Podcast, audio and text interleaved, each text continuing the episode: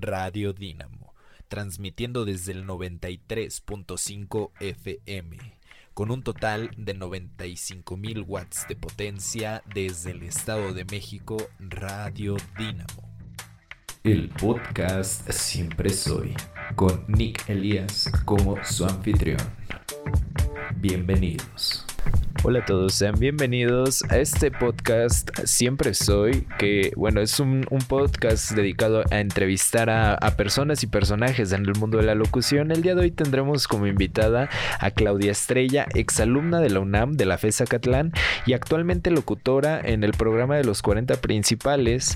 Y bueno, daremos inicio a esta entrevista eh, preguntándole qué es lo que la acercó a este mundo de la locución, dando este paso un poco más grande ¿no? Con una empresa, una empresa ya un poco más, más de renombre, por así decirlo. Por ejemplo, en mi caso fue que yo inicié un, por la pandemia, inicié un proyecto con unos amigos de subir un podcast de historia musical a Spotify. Probamos tres programas y el director de los 40 en Zamora le gustó muchísimo y nos llamó y nos dijo, es que los quiero tener en la programación, ¿no? también es, una forma de dar a conocer lo que tú haces, tu talento, eh, lo que te gusta y después llevarlo a la parte profesional. Empezó como, obviamente, pues sí, como algo de querer hacer durante la pandemia, a lo mejor quienes tenían un tiempo extra o poder ahí matar tiempo estando en casa, pero pues también algo profesional que en algún momento sabíamos que iba a dar resultado, pero no tan pronto. Claro, me imagino, o sea, realmente eh, eh, creo que es como un volado, ¿no? Y en tu caso en específico, bueno, resultó que, que ese volado cayó del lado de la cara que se, se esperaba, eh, tal vez muy pronto como mencionas, ¿no? Porque obviamente pues fue un proyecto que empieza, como tú bien lo dices, con, con, con tiempo libre, fue por la pandemia, fue más un hobby que en realidad si bien tenían pensado que iba a llegar eh, algún trofeo, por así mencionarlo, por así decirlo, o algún, algún logro a futuro, bueno, resultó que se logró incluso muchísimo tiempo antes de lo esperado. O sea, me imagino que incluso ustedes ni siquiera se lo tenían previsto.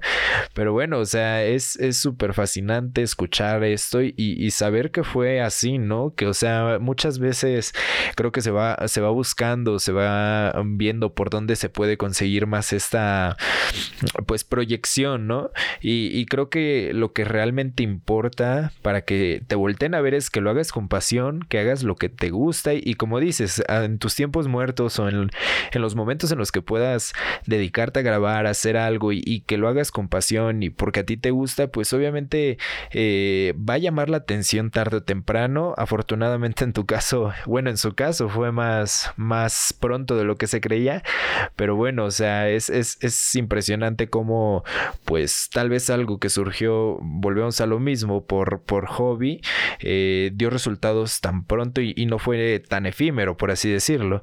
Pero bueno, pasamos a la siguiente pregunta y bueno, vaya, tú, muchas de las personas o de los radioescuchas que, que nos sintonizan están muy, muy interesados tal vez en este mundo de la locución y bueno, eh, vaya, en una dinámica que se hizo en Facebook en redes sociales, se pidió que mandaran sus preguntas, en las cuales una ya fue la, pasada. Y eh, la que sigue a continuación es, ¿qué recomiendas o cómo recomiendas tú un catálogo, hacer un catálogo propio más que nada para aquella persona, ¿no? Que, quiere iniciar en este mundo de la locución, tal vez en un mundo más comercial como es, lo es la locución comercial, válgame la redundancia. Y bueno, ver tu, tu, tu experiencia, que la puedas compartir y decirnos, o sea, cómo, cómo pueden ellos enfocarse en hacerlo y, que no mueran en el intento, por así decirlo.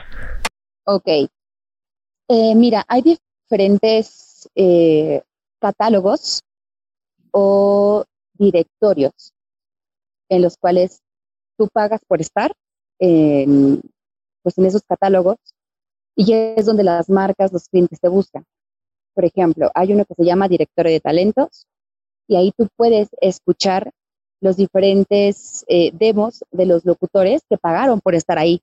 Entonces tú puedes escuchar el de cada uno y decir, ah, mira, este le metió esto, este le metió, eh, por ejemplo, hay una, hay una locutora que se llama Sonia Casillas, no sé si lo ubiquen, ella es la voz oficial de Telcel, que ha sido locutora oficial de la marca por 22, 23 años. Y ella normalmente, pues es, en su demo, es meter lo que ya ha grabado con diferentes marcas. Pero cuando no tienes experiencia dentro de la locución o no has grabado con varias marcas, eh, pues es escribirte un guion súper creativo en el cual remarques las mejores intenciones que tú puedes dar o hacer. Entonces tendrías que ver tú eh, qué, es, lo tuyo que has trabajado más en cuanto a las intenciones y de ahí escribir tu guion y que contemplarlo de un minuto para que pues en, un minuto es normalmente lo que un cliente es lo que espera escuchar de ti, las diferentes eh, intenciones, emociones y ya, ahí viene pues la parte obviamente pues de que la, la edición, eh, pero sobre todo de que sí, e, el peso recae muchísimo en, pues, obviamente, en, en, lo que estás mostrando a través de tu voz.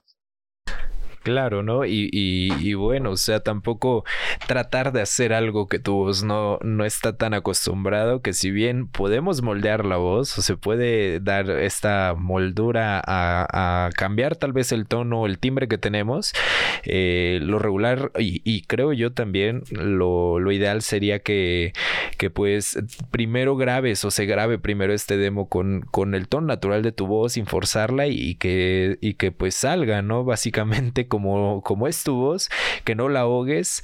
Pero bueno, o sea, esta es justo otra de las preguntas. ¿Qué tanto se puede adaptar una voz o qué tanto es que se necesite eh, tal vez que voces graves hagan agudas y, y, que se estén intercalando, ¿no? Básicamente, en tu experiencia como locutora, incluso grabando algunos comerciales, ¿podrías relatarnos un poco más sobre eso? Aquí las voces todas son válidas. Lo que Aquí lo principal es que sepas proyectarla, porque hay muchos que la ahogan.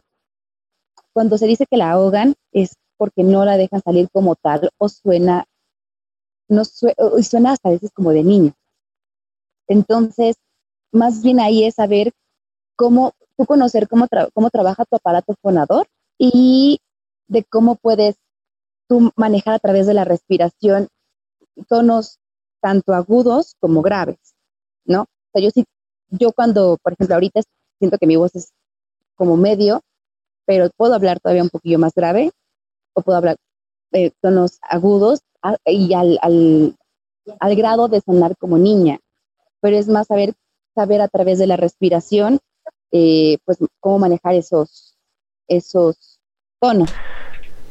Bueno, y otra de las preguntas más, más solicitadas por parte de la dinámica que se armó en Facebook fue que eh, cómo es que se organiza un locutor o, o, alguien dedicado a los medios masivos, cómo es que logra organizarse con, con sus tiempos, con su vida personal para, para poder conseguir todo eso, ¿no? Ya que obviamente pues es muy ocupado, ya que luego tienes llamados en un lado, en otro lado, entonces, ¿cómo, cómo es tu experiencia? ¿Cómo es que tú logras acomodar tus horarios? Tus tiempos y, pues tu forma, tu vida diaria. Sabes que durante, de, lunes a viernes, tienes que, tienes que tu trabajo de diario, aquí, digamos, en mi caso, aquí en Azteca, pero tengo que encontrar tiempos para poder hacerlo de radio.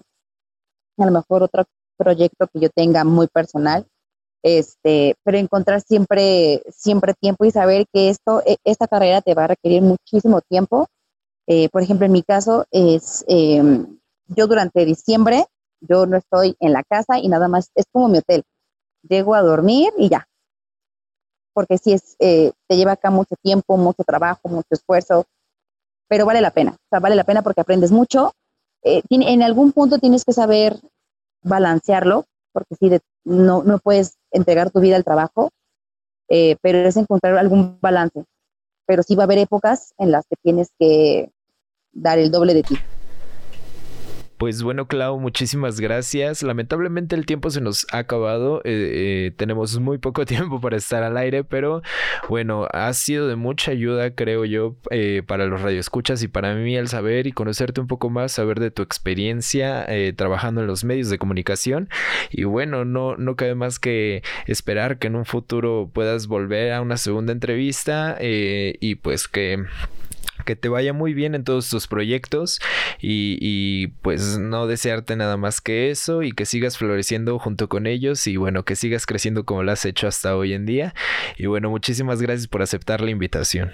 Pues a usted por, permitirme este, esta oportunidad y, y sobre todo de poder, eh, digo que a través de la experiencia que tenemos algunos, de poder ayudar medio como a tomar el camino, de guiar a, pues a quienes quieren, quieren dedicarse a esto, eh, porque pues en, en, comunicación sabemos que es bien, bien complicado porque, eh, o sea, siempre queremos como llegar a los puestos y, por ejemplo, queremos trabajar en televisión, en TV Azteca, en medios grandes, y sabemos que es una de, o sea, están tan demandados que no volteamos a ver otras, otras partes, ¿no? Y también de siempre conocer el, el cómo está el mundo afuera, siempre, siempre está, está padre.